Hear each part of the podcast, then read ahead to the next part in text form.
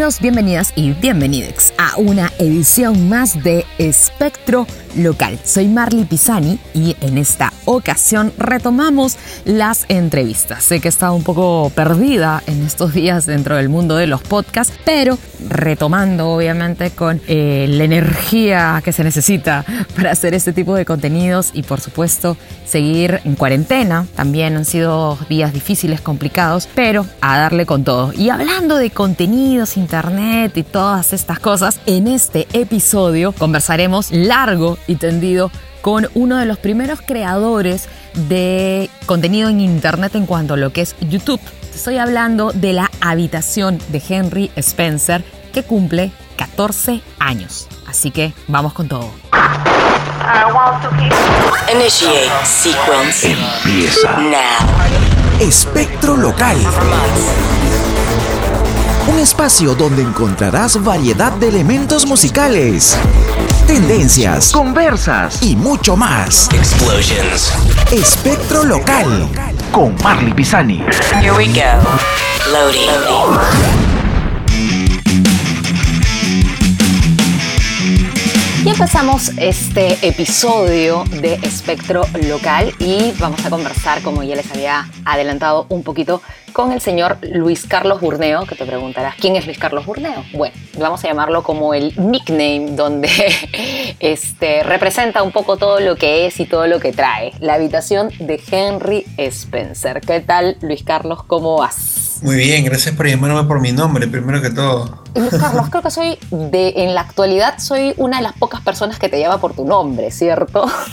Mucha gente me dice Henry, o sea, que la mayoría de gente que me sí, es que tú eres mi amiga de la universidad. Exacto, aclaremos. El nombre, por eso me- el nombre de pila, ¿no? Por eso que te llamo por tu Claro. nombre pila. Gente que me conoce antes de la habitación, todos me llaman por mi nombre, ¿no? Pero mucha gente ya por default, no sé si porque creen que me llamo Henry Sí, Spencer o puedo, ya... puedo decir que en varias ocasiones conversando con alumnos de distintos carreras incluso, me han preguntado ¿qué? ¿Su nombre no es Henry Spencer? Y le digo, no, se llama Luis Carlos Burneo.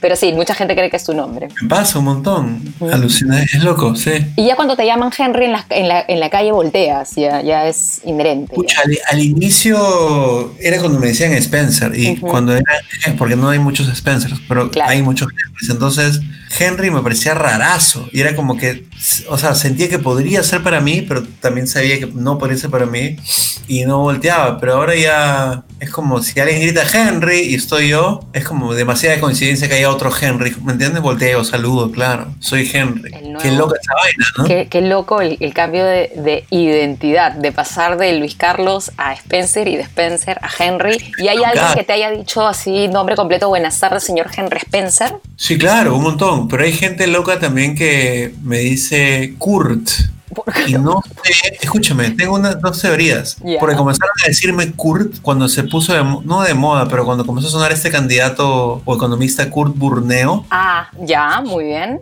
Fue 2011, cuando yo trabajé en televisión.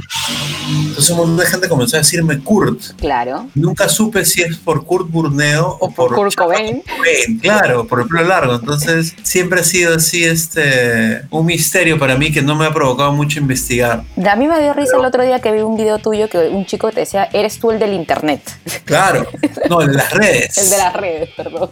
Te he visto a ti. ¿Dónde? Puta, En las redes. Sí, eso me pareció locazo. O sea, y lo peor es que yo le. O sea, yo decía, pero ¿por qué no dicen que sea el de YouTube? ¿Me entiendes? Porque de repente la asociación era mucho más cerrada. Pues nada, de YouTube. No, porque ya para el, el internet para la gente es las redes, ¿no? Claro, pero sí. algo que sí me raya un montón es que hay gente que me dice Curwen, pero que en verdad cree que soy Curwen. Alucina, es lo caso. Bueno, Alucina. es- es- esa, ya esa denominación ya, ya es como un- una serie de, de- de teorías Kurwen, pero ¿por qué Sí, Kurwen? ah. Oye, tú eres, eres Curwen, ¿no? Sí, claro. Y, y yo me hago loco y siempre termino, o sea, siguiendo la corriente y les digo, pero mi nombre es Víctor Caballero. Ah, Víctor, qué gusto, siempre te veo, sí, lo máximo tus videos. En la re- el, el de las redes, el de las redes. Claro, pero me dicen Curwen, pero se refieren a la habitación. O sea, tú eres pituco, ¿no? Claro, Curwen. Es, lo, es bien raro todo lo que pasa, Luciana, porque se refieren a mí como Curwen, pero cuando me hablan, me hablan de la habitación. Claro, es, es como una mezcla de, de- cosas. Y hablando, Como ya todos son los mismos huevones. todos los como, como antes como cuando las, las abuelitas veían tele, veían al, canal, al galán de la novela, es como que ya es el mismo galán para todas las novelas, ¿no? Claro. lo mismo, pero en internet. Claro. Y hablando de esto, de que eres el chico, el, el de las redes sociales, eh, justo un poquito para, para, introducir a lo que vamos a hablar eh, en este episodio, pasaste de YouTube a diversas redes sociales y lo que me pareció lo caso es que indirectamente te metieron en TikTok. ¿Cómo fue este hallazgo de, de, esos audios que tenías, de estas entrevistas que tenías tú obviamente en el canal de YouTube, que mutaron? O sea, que, que mucha gente joven te está conociendo, no por YouTube, sino por los audios de TikTok. Es bien loco, este, cuando comenzó la cuarentena y hubo como esa explosión de contenido en internet porque uh -huh. la gente estaba en su jato, la gente me etiquetaba en stories en Instagram que eran videos bajados de TikTok con mis audios, uh -huh. pero ¿cómo se dice? Como que doblados por otra gente, pues, ¿no? En la mímica, ¿sí? Uh -huh. En grupos de WhatsApp me decían, oye, tal persona, oye, a otro grupo de WhatsApp ha llegado este video, es su voz, ¿no? Me decían. Y comenzaron a dar cuenta que había una serie de videos en TikTok que la gente había descargado libremente de, de YouTube y los habían comenzado a doblar. ¿Y tú ya tenías entonces, cuenta en TikTok para ese entonces no, o no? no? Sí, tenía cuenta, pero ni siquiera me había interesado en... En generar contenido ahí. Ah, entonces cuando vi esa olita, comencé a subir yo mis videos, ¿no? Como la fuente original. Y estuve unos meses en cuarentena eh, subiendo a TikTok mis videitos, pero después como que lo dejé. No, y, no me... y, hablando de redes, ¿te gusta un poco la mecánica de TikTok? ¿Le has agarrado el gusto o todavía estás ahí eh, medio, que no, medio reacio con, con, esta nueva plataforma? No, normal, no, no me molesta. O sea, me agrada que la gente tome los videos y los publique ahí, pero no siento que conecté tanto. ¿Por el y, tema del baile? Es que ya no es solo baile, ¿sabes? Claro, como, es como baile, pero ahora se ha vuelto como un repositorio, un gran archivo de memes, como que de videos memes. De videos chiquitos, claro. Exacto, tanto de Magali TV como de JB, como de esa guerra, o sea, como de bloopers, quiero decir. Uh -huh. Entonces se ha vuelto como, se convirtió en Facebook en una época que todo el mundo publicaba videos graciosos. TikTok se ha vuelto eso, entonces de vez en cuando ves como un baile por ahí, como una... Gisela Ponce, León Ponte, ella me inspiró a entrar a TikTok, sigue siendo, digamos, creadora original, pues, ¿no? Uh -huh, claro. Pero o sea, si pasas por TikTok, que tiene como un feed, ajá, así no sigas a nadie, te, te manda como un feed aleatorio. Que es bien Pucha, random. Totalmente random, pero sí, sí, sí. Mi, mi, punto es que todos los videos son como memes, pues, ¿no? Graciosos. Claro, son doblajes. Cada... O sea, yo, a, mí, a mí lo que me pareció lo caso del TikTok es mucha gente que eh, me encontré por ahí de que ha creado incluso hasta mini cortos, videos, contando historias. Eso sí me parece bravazo. Eso lo, me parece lo, lo, de danza, lo de baile, sí ya me parece que está sobreexpuesto. O sea, es como que ya eh, lo peor de todo es que todo el mundo cree, no sé, están vendiendo este, mascarillas y te bailan así con el sexy dance y compra esta mascarilla. Eso sí ya no le veo mucha necesidad por ese lado. ¿no? Sí, lo loco fue que cuando comenzó la, la cuarentena hubo como esta mudanza, no mudanza, pero como que un montón de famosos se mudaron a TikTok porque era el lugar como que en que iba que estar, ¿no? en el que había que estar. Y mucha gente le dejó, pues, ¿no? Porque se entraron por moda, no sé. Pero fue bien loco vivir ese momento, donde de pronto TikTok era algo de, de baile y de pronto todo el mundo quería estar y estaba bien, bien raro. Y todo el mundo bailaba. Y hablando de redes sociales, nos pasamos ahora a lo que es Instagram. ¿Tú te sientes cómodo con Instagram? ¿Te, te gusta usar Instagram en general?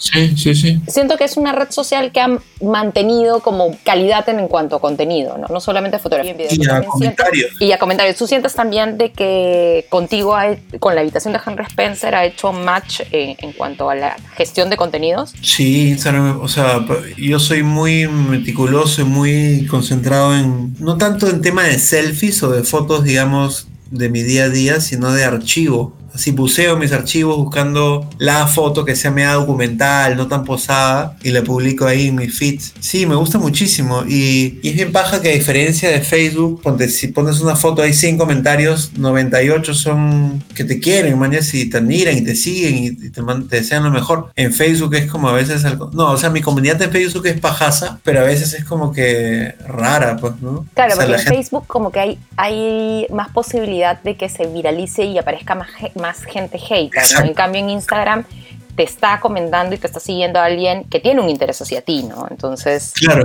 es diferente la, la relación.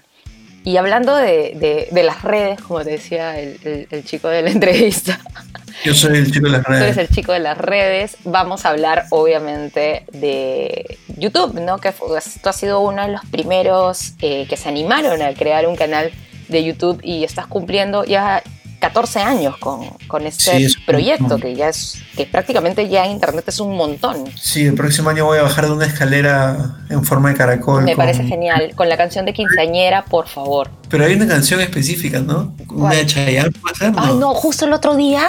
Eh, que en mi edificio alguien está escuchando tiempo de vals 1, 2, 3, 1, 2, 3 de Esa, Chayanne. Y yo me preguntaba por qué todos los quinceañeros a partir del año 95 hasta el 2000 y pico, bueno, hasta el do- 2000 ya no, ya no iba yo quinceañeros, pero me imagino que fue hasta esa época, ¿por qué tenían que bailar la fucking canción de Chayanne? Se volvió como un ícono. ¿no? Claro, pero la canción no tiene nada que ver con los quinceañeros, o sea, pero se volvió el ícono de quinceañero noventero. Pero pasa un montón. En, lo- en el año 92, este, Calígula, ¿te acuerdas la serie de Obviamente, que empiece la juerga. Su- su- claro, su introducción era una canción de IMF. Children, IMF, claro. Pero que la letra era como que hay que confiar en, los- en- en- los chivolos, que se vienen en una generación. O sea, Tenía la sonaba como que rebelde y era suficiente con que suene rebelde como para que la usen. Claro. Muchas veces el sonido nomás te marca todo, ¿no? Exacto, sí, yo no entiendo por qué musicalizaban, tú te acuerdas que en Canal 2 eh, a las 9 de la noche daban cine millonario, ¿no? Y Claro. hacían eh, como un resumen de todas las películas que iban a dar en la semana. Y me acuerdo que cuando dieron Willow, no sé por qué ponían este, una canción de fondo de Nirvana. Yo Ah, sí. sí, no, te- no entendía la asociación de Willow con Nirvana, pero Los bueno. 90 fueron raros y los 80 también. Sí, sí, sí, esa es una mezcla, pues ¿no? de ahí se preguntan por qué, por qué somos así. Y por qué así se te ocurrió hace 14 años abrir este espacio dentro de, este, de esta plataforma que era prácticamente medio desconocida y que pocos sabían cómo utilizarla por estos lares en cuanto a generación de contenido. O sea, yo desde tú, ahora pensaba en ti, me acordaba de que tú fuiste. ¿Cómo si te acordaste? Porque he sido tu asistente de cámara y, este, y travesuras y compinches en la Facultad de Comunicación Mira, de la este, Universidad de Lima. Ah, va, a sonar, medio erótico esto, pero no tiene nada que ver con erotismo. Estaba saliendo de la ducha y tú sabes que en la ducha, en el baño, caminando, se te ocurren mil cosas. Pues, ¿no? Y dije, maña, ¿qué paja? Sería una foto paja eh, ver ese video. Ya, voy a contextualizar. En el 2003, me parece, estábamos en la Facultad de Comunicación y yo ya tenía esta onda de, desde esa época quería hacer algo en televisión y en esa época no había YouTube, la televisión era la televisión. Claro, Y y te internet pedían- no se podían subir videos, así de simple. Se podían subir, pero un player especial que tenías que subir a la, a la página web. Era bien Claro, raro. era, era súper complicado. Te pedí a ti, totalmente inspirado en Jackass y en Tom Green, que era lo que veía en esa época. Lo- Te pedí que hagas mi camarógrafa y, y vayamos por la, por la universidad. Joder, No por la, facultad, por, por la, por la universidad entera a preguntar, huevadas, y, y fue bien paja. Entonces, ese video es como pre la habitación, cinco años antes de la habitación de Henry Spencer, 2003. Y hoy día que salí de la ducha pensé, maña, sería paja hacerlo con Marley, recordar esa época. Sí, y de todas maneras. Cuenta conmigo. No, de hecho no Justo, podemos no, salir, no podemos salir ahorita a la calle, pero No, no, pero, o sea, decía, eh, po- podríamos conversar, quería conversar contigo y, y- y- y grabar algo sobre esa época que vivimos. ¿me entiendes? sí, ya es Y justo caso. este, oye, si no vocalizo bien es porque como es tarde yo soy bien, me duermo sí. temprano. Ya hemos tenido una conversación así off the record, Sí, que tú no eres lech- lechucero, sino eres la No. que, de los, como dicen el dicho, del que madruga Dios lo ayuda. Exacto, entonces me acordé de ti y dije, qué paja. Y justo me hablaste y fue como bonito. Sí, lo más gracioso de todo es que este, hace unas, hablando de Instagram y todas esas cosas, hace unos días hice este jueguito pues que todo el mundo estaba metiéndole de verdadero o falso y me escribió por ahí una persona y me dijo, es verdad que tú eras enamorada de Luis Carlos. Pero tu cara, de, tu cara de desilusión fue absoluta. Sí, de todas pena. maneras. Creo que Entonces- si hubiera sido tu enamorada me hubieras regalado todos los pósters que caían ahí a la, al, cine. a, la, a la- a la sala de cine de la universidad, sobre todo el del Kill Bill, que todo el mundo lo quería. Se, ro- se robaron Que se lo robaron al final. Entonces, durante años quise hacer algo en tele y, ya en el 2006, un año antes de lanzar la habitación, tipo me propuse tocar puertas. Ujú. Pero nada, pues en televisión veían que eran esos videos caseritos, mañas que no eran como que televisivos. Y un día me llegó y simplemente YouTube ya estaba, estaba como que tímidamente empezando a sonar. Me acuerdo que en el 2006 ¿Tú ya habías estado en televisión cuando haces la No, nada. habitación No. o estabas más o menos a la par? Porque tú entraste en televisión antes del, el- a finales de los 2000 casi, ¿no? O sea, yo entro a televisión un par de años después de la habitación porque me Ujú. vieron en la habitación y dijeron, man, este pata hace cosas graciosas en la calle, hay que contratarlo. Pero no, nada, yo, al contrario, había querido entrar a televisión, pero como que las cosas que mostraba, que lo, lo que iba a convertirse en la habitación no llamaba la atención. Entonces, justo en esa época, YouTube como es- comenzó como a sonar así entre una manchita de gente. Me- nunca me voy a olvidar que mi estábamos en una cabina de internet frente a mi casa y mi hermano me dijo, Chequé esta página, es como Google, mañas, pero pones Nirvana y en vez de páginas web te aparecen videos. Y era como, wow. Claro, era como un buscador de videos. En un inicio yo también me puse a buscar, o sea, cuando empecé a ver YouTube, me puse a buscar videos musicales y después de un tiempo, me acuerdo que no sé por qué tenía, creo que tenía un, un evento o algo y pre- pregunté cómo hacer algo y, e ingresé al mundo de los tutoriales. Ah, Y, maravilloso. eh, y descubrí una nueva ventana. Es más, sigo a una, bueno, ya la sigo obviamente en otras redes, a una, una chica americana, no me acuerdo ahorita el nombre, de, de que pin- se pintaba el, o sea, creo que tenía que buscar algo para pintarme el pelo. Y seguí a esta chica y tenía un montón de, de videos al respecto y la sigo hace, hace años ya. Y la, la, la buena ya se casó, tuvo hijos y todo, y es como que toda esa vaina está registrado en canal de. YouTube, ¿no? Sí, o sea, Simplemente llegué a YouTube y dije, voy a estar acá y voy a hacer mi movida acá y nadie va a decirme cómo hacerlo, ni nadie me va a rechazar. Y, y abrí mi canal y comencé a hacerlo ahí. Mucha gente recuerda que al inicio, muchísima gente, eh, no solo no entendía lo que estaba haciendo yo, sino que lo recuerdo, un par de personas, amigas inclusive, como que lo menospreciaban.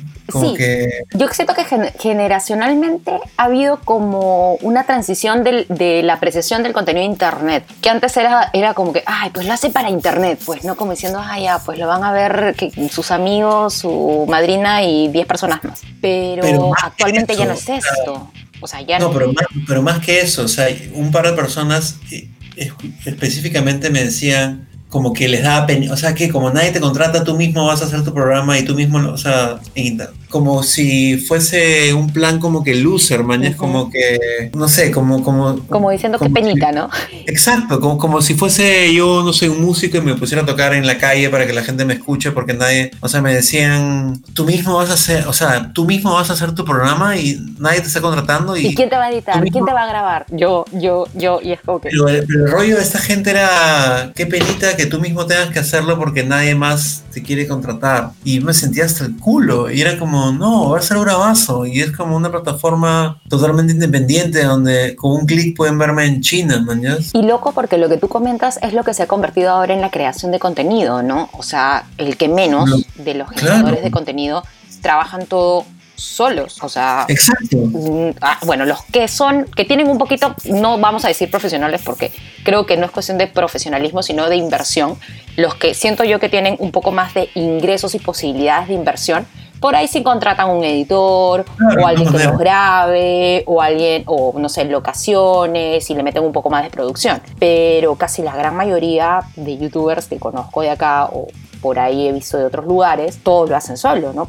Charlie Parra lo hace también todo solo. Claro. Él lo toca, se graba, este, edita, Claro, los efectos, claro. todo, ¿no? Y es lo caso, porque es, es el lugar para estar, mañas. Y es como televisión fuchi. No, yo no quiero estar en televisión, yo, yo soy red, yo hago mi propia movida. Y era exactamente lo que yo quería hacer hace 14 años, pero era otra época, pues. O sea, era como. O sea, no, sé cómo explicarte. Eh, cuando me, me decían esas cosas, sentía como si fuese ese director que va a grabar su película en VHS y la va a eh, mostrar eh, a sus amigos en su casa, mañana, porque ningún cine quiere pasarte. O sea, se sentía así de raro. Y a, mí, al contrario, me parecía bravazo hacer mi película en VHS para mis amigos. Sí, no, y además, Pero además justo era otra lo- época. Sí, justo hablando de esa época, a mí también lo que me pasaba de vueltas es que, por ejemplo, mucha gente en cuanto a comunicaciones tenían este pensamiento de que primero entrabas a la radio y si te iba bien la radio ibas a la tele, ¿no? Entonces, justo lo que tú hablas un poquito también de esta como que sentir eso, yo también creo que en mi experiencia en cuanto a, en medios, también sentía de que si no llegabas, o sea, si estabas en ese medio y no llegabas a la tele, o sea, se te acabó todo, ¿me entiendes? Y creo que, y creo que generacionalmente hemos aprendido a romper como con esos parámetros y a decir, no, o sea, en, el, en Internet hay un universo mucho más grande, ¿no? Y que creo que es a veces medio difícil de aceptar, no para la gente joven, porque obviamente la, eh, han crecido prácticamente con eso, pero de repente gente más de nuestra edad como que medio que hasta ahorita le cuesta, ¿no? Y el otro día hablaba con el chino Toguchi sobre eso, porque yo te considero a ti una persona totalmente de radio, man, soy una persona que vive radio, que respira radio, pero claro, las radios ya no están llenas de ese tipo de personas. Muchos jóvenes que entran, influencers o actores o artistas, yo sé esto y el chino Toguchi me lo confirmó, entran como una chamba más y a veces al año o dos años dice, ya, lo hice, chévere, siguiente. Claro, se aburren o, o no, des- no siento que a veces no desarrollan los, la manera adecuada de comunicación del medio que cada, o sea, cada espacio lo tiene, ¿no? O sea, de hecho que también el, el tema de, de a veces estudiar comunicaciones y que te gusten los medios también te hace a, a- a conocer cómo es que funcionan, ¿no? Cuál es el lenguaje detrás de cada uno de ellos, pues, ¿no? Y, y en internet tú has creado, o sea, has creado y, y fue desarrollándose un lenguaje. ¿Cómo fue eso para ti a la hora de, de ir viendo todos estos cambios de hace 14 años dentro del mismo YouTube? Pucha, fue súper instintivo, nunca quise crear, o sea, era yo y mi cámara haciendo los videos más caseros posibles. Eh, mucha gente, todos los días, hoy día sobre todo me comentan, me gusta tu estilo, súper como que espontáneo y fresco y libre. ¿Cómo haces? Y la respuesta es, soy yo, man, ¿ya? O sea, no, no estoy actuando, no... Soy yo, soy yo quien soy frente a cámaras divirtiéndome. Eh, hice un live para promover polos y tazas y aunque la mayoría de gente conecta conmigo, siempre cada gente como que me dicen, oye, pero anímate, eres muy, muy deprimido. Yo, yo, si yo veo un live es para divertirme y es como, brother, son las 10 de la noche, tengo sueño, igual quiero estar con ustedes, no estoy siendo un animador de un evento, man, eso estoy siendo yo. Claro, y Entonces- además eh, quien te sigue sabe un poco cuál es un poco la, la onda en la cual comunicas, claro, claro. ¿no? o sea, no, no eres este Krusty el payaso. No, eh, pero nada, el estilo fue generándose así y poco a poco fue mutando, ¿no? Y siempre trato de hacer las cosas lo más yo posible. Eso me, me esfuerzo mucho en que cada cosa tenga como que mi marquita, pues, ¿no? Es importante para mí. Eh, ¿Crees eh, ya que con todos estos cambios y todas estas cosas, eh, crees que, que el tema de- del, del contenido, de, de pensar en las cosas, es importante a la hora de realizar un proyecto de este tipo o cualquier proyecto? El tema, incluso porque hay mucha gente que hasta piensa en crear un personaje. ¿Tú crees que eso también es válido? ¿Crees que es importante? ¿Cómo, cómo ves un poquito de eso? Cada uno es libre de generar su contenido como le parezca. Mucha gente querrá ser ella misma, mucha gente querrá ser un personaje para, no sé, resguardar un poco su, su privacidad, su verdadera personalidad. Cada es libre de, de hacerlo como quiera. Pero en mi caso, lo que yo recuerdo de Internet es que siempre fue como una alternativa, ¿no? Al medio masivo que te hace generar personajes y preparar un poco más todo. Entonces, el Internet ha cambiado tanto que se ha vuelto como el medio masivo. Y ya no, o sea, ya no es como lo alternativo que era antes al, al mainstream, sino es el medio donde todo el mundo quiere estar. Entonces, encuentras de todo, gente que está haciendo ella misma, gente que hace su personaje, gente que piensa su, piensa su contenido, gente que no piensa en absoluto su contenido. Y creo que sobre todo en los tiempos que vivimos es muy importante, seas comunicador o no, pensar bien lo que haces, ¿no? Porque las cosas que, no que dices, sino que muestras, dicen cosas. Entonces, hace una semana o la semana pasada hice este episodio sobre influencers en cuarentena un poco criticando con amabilidad, pues no, toda esta gente que, youtubers, instagramers, que dicen, chicos, no se olviden de la mascarilla, pero en sus videos salen sin mascarilla y salen Sonrientes en la calle o, en la en calle restaurantes. o, o- o almorzando con una mesa grande de amigos, entonces eso no es tan paja, ¿no? Y mucha gente dirá, no, yo no soy comunicador, pero es un poco de sentido común, ¿no? Las cosas que hacemos eh, comunican y dicen cosas, entonces me parece totalmente importante. Eso que, eso que dijiste, la primera frase de eso, de,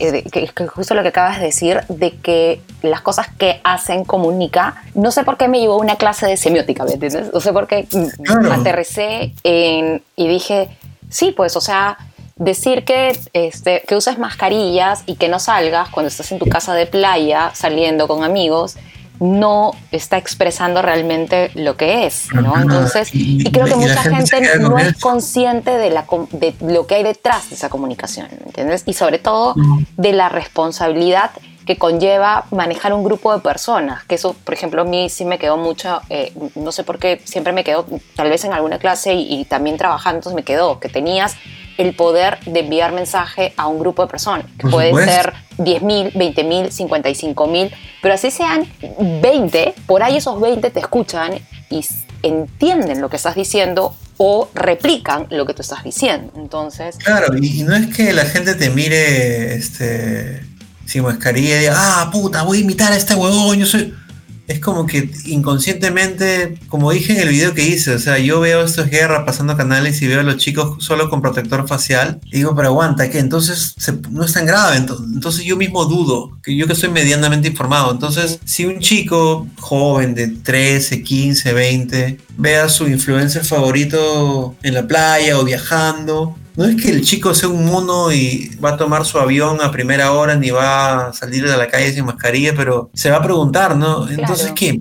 ¿Puedo viajar? Entonces, Claro, ¿y cómo No. tal lo está haciendo? No, y además Claro, como claro, que siento que hay un acompañamiento de estas, de este hartazgo de cuidarnos y sobre todo de cuidar a los demás, ¿entiendes? O sea, es como que ya, si a mí no me pasa nada, o si de repente por ahí yo tengo la posibilidad o tengo más ingreso económico, voy a caer en una o sea, sentirse como que ya, pues voy a caer en una clínica, entonces así, no me va a pasar nada. Pero es no es nuestra realidad, o sea, y creo que mucha gente todavía no sale de esa burbuja, ¿no? Por más que, bueno, tengas, este, de repente por ahí, este, el tema de, la, de, de- de salud de manera privada, o sea, ya nos hemos dado cuenta que, que en nuestro país es... tú tienes un- una novia, un novio, un vecino, un papá, una mamá a, a quien expones. Entonces, no sé qué sucede con lo... O sea, trato, hablo de esto un montón en terapia y mi psicóloga no tiene muchas respuestas porque es raro estar... Claro, es es un como... tema bien complejo. A mí lo que me pasa de vueltas, por ejemplo, es el tema de la...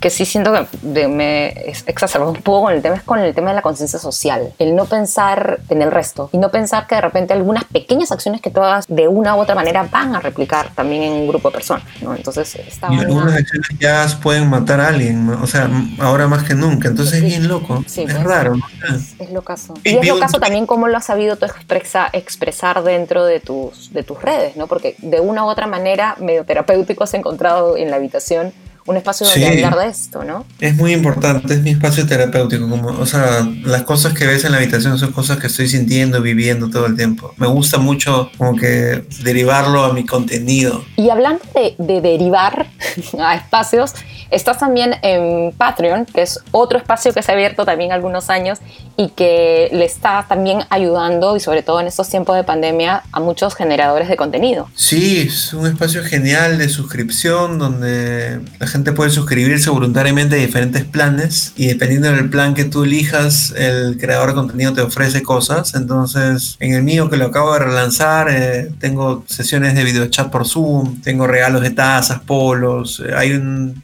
programa de suscripción que es el más codiciado, ¿no? Donde tú puedes grabar tu propio episodio de la habitación. Ya yo creo que estamos pasando un poco la época donde todos quieren tener, o sea, todos quieren tener auspiciadores porque es lo más seguro y lo más constante. Claro, y pero- es lo que de una u otra manera te reditúa un ingreso económico para poder seguir generando contenido, ¿no? Sí, pero es un estrés también. Ujú. Y yo trato, o sea, a pesar que te suene tonto, no trato de mantener mi contenido lo más limpio posible. Ujú. Sobre todo si es un contenido emotivo, como el que estoy haciendo últimamente. Entonces yo ya Y contenido también con posturas también, que también a veces alguna marca te dice, Claro, no, pero supuesto, no, sí. no, no hables tanto de esto, mejor Escucha, mantente relax. El mismo YouTube, te, antes de monetizar tu video, te pregunta ya, pero este video habla de esto, de esto. Y si hay muchas cosas polémicas, te pone anuncios limitados. Es raro. Eh, entonces yo voy más por el tema de Patreon, de Yape, de vender, de vender merchandising, tazas, polos. Lo vendo directamente, sin, o sea, sin mucho rollo. Y este, conte- este merchandising ayuda que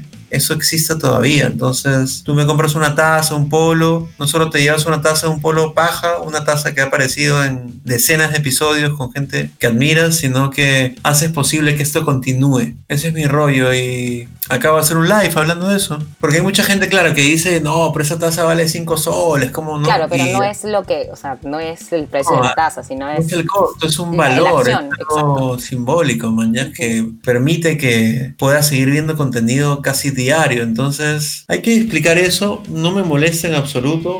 No borro ningún comentario, no bloqueo. La gente quiere bromear, trolear, libre, normal. Pero sí me gustaría poco a poco ayudar a que la gente entienda un poco de qué va esto, porque no es un polo que compras en Ripley, pues no, ni una taza que compras en... Obvio. en alguna- en- Tiene en algo mercado. especial. Y hablando de cosas nuevas que vienes, vas a venir con los podcasts, que es algo que tú hiciste hace mucho, mucho tiempo y si no me 2010, acuerdo, tengo episodio contigo en el 2010. Sí, Voy sí, a sí. relanzarlos. Este, no, y además también eh, fuiste una de las primeras personas que también comenzó a utilizar mucho el término de podcast eh, eh, acá en, en Lima, ¿no? Porque antes, bueno, algunos no creen, pero antes de YouTube ya se hacían podcasts. Sí, por supuesto, claro. Entonces, igual tú creo que, y tuviste por ahí creo unos, unos cuantos episodios de la habitación versión podcast también, ¿no? 2010, claro que sí, pero no.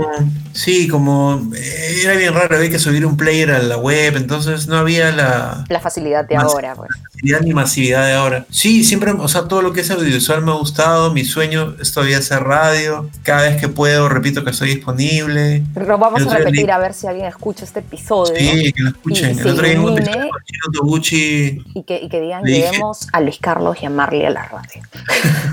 Es mi sueño, Lucina. Yo no quiero morirme sin hacer radio. Es como. Y me parece loco. O sea, yo he tenido la suerte de estar en televisión y el trato más o menos fue: "Que- Te queremos en el programa. ¿Quieres? Sí, bacán. En radio me pasa que hago, y está bien porque es el proceso, pero grabo un piloto, grabo otro piloto y nunca tengo suerte. Y cada vez que me llaman de nuevo para grabar un piloto, Ya hay como una desilusión. Suele no, o sea, pasar. me- como que me ilusiono mucho, pero no tengo suerte. Sí, me gustaría pues. tener suerte. Sí, a mí, a mí también me gustaría volver, en verdad, si es que hay algo inter- una propuesta interesante. Pero sí, Pero tiene, debería haber, claro. tiene, tiene, tiene su magia. Y ahorita vas a nuevamente repuntar con lo, con lo de los podcasts dentro de Patreon o cómo, cómo lo No, vas a o mover sea, un poco es, esto. eh, el tema de Patreon es una experiencia donde tú ofreces metas. Entonces, Ok. cuando lleguemos a tanto dinero, haremos tal cosa. Ok. Bueno, y vas a hacer especie el podcast. Sí, como una especie de, de- de aliento que la gente se suscriba para que sienta que al suscribirse est- está también logrando que hayan cosas nuevas, pues, ¿no? Y- Un poco va por ahí. Y bueno, obviamente que el, el podcast va a ser igual también la habitación de Henry Spencer o vas a cambiar el nombre por ahí. No, no, este va a tener otro nombre, pero ti- tiene muchísimo el espíritu de la habitación, pero no va a ser este, porque algo que tengo muy claro es que no quiero hacer como si fuese un episodio en video, pero en audio. Quiero hacerlo distinto, quiero hacer de otro formato. Estoy todavía viendo cómo hacer, pero no quiero que sea lo mismo que hago en video, ¿no? Quiero un que cambie un poquito. copy-paste, pero en audio. No, no quiero que sea así, quiero que sea distinto. Escuchas. Escuchas. Espectro local.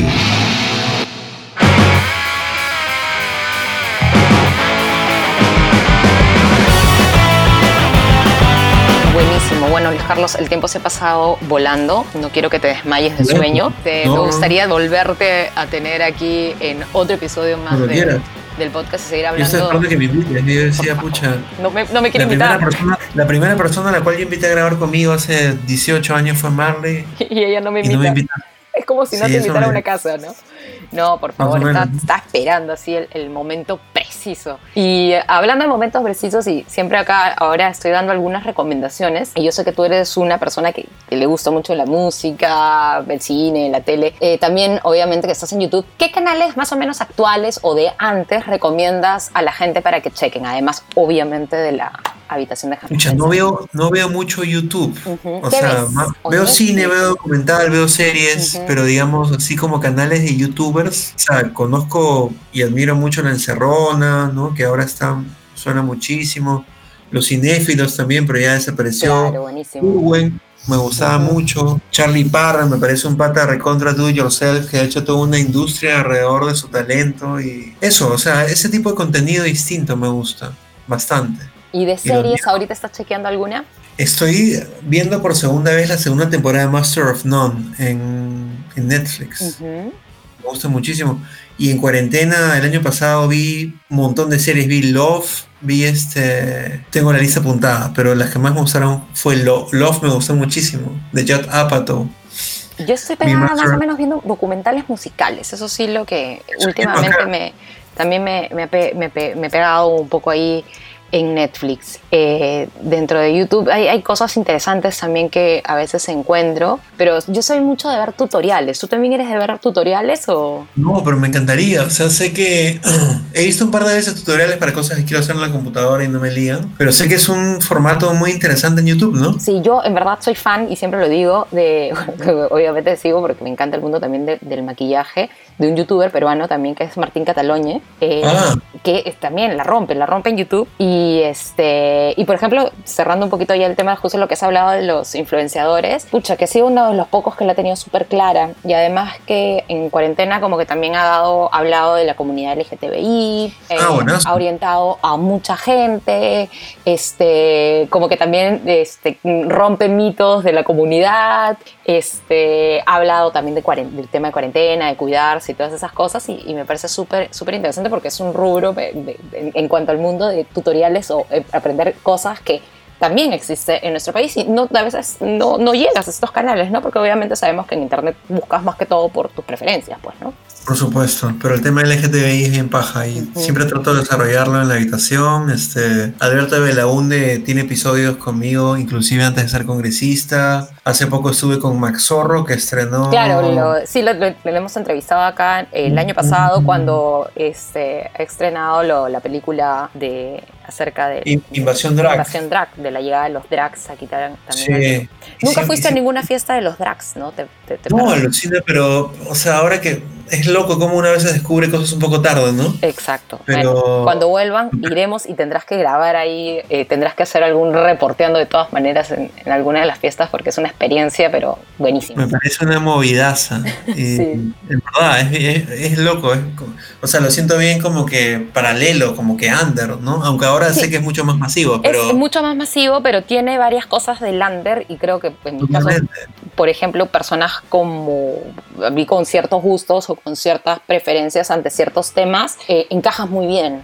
O sea, y, De todas maneras. y me, me pareció así, como que es que tiene ese lado transgresor, pues, ¿no? Entonces, Totalmente. Hay algo en la gente que es diferente, ¿no? Que nos llama la atención a ti, a mí Sí. y a todos. y que nos solemos eh, hacer amiguis cuando Claro, éramos supuesto, jóvenes, cuando tenías el, el pelo verde. Sí, de colores, nunca me Sí. olvidaré eso. Sí, éramos, creo que éramos pocos los que teníamos el pelo de color cuando estudiábamos, ¿no? Nadie, no éramos ra- los raros. Sí, ahora pues, ya. ahora es como súper súper Claro. común.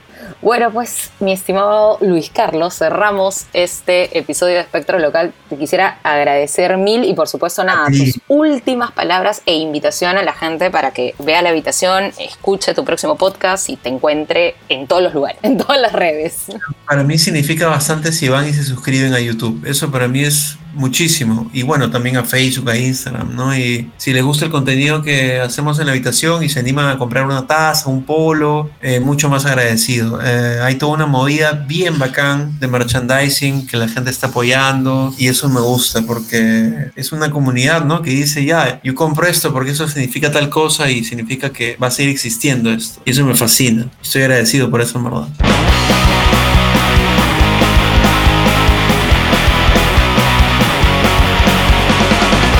Culminamos así un episodio más de Espectro Local. Te invito a seguirme en las redes sociales, búscame como Marley Pisani, ya sea en Facebook, ya sea en Instagram. Bueno, si pones acá en Spotify, obviamente Marley Pisani te va a salir este podcast.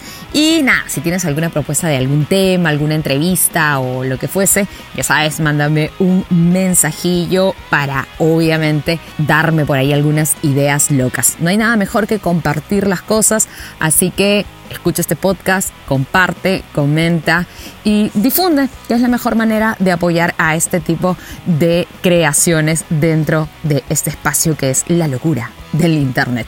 Nada, eh, que tengas eh, una buena mañana, una buena tarde, una buena noche.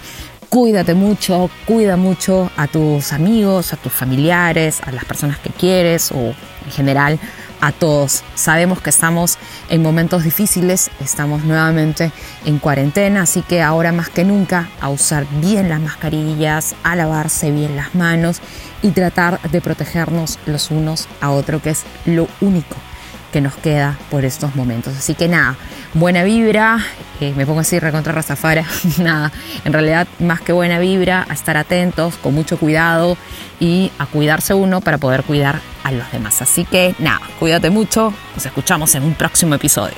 Bye bye. Esto acabó.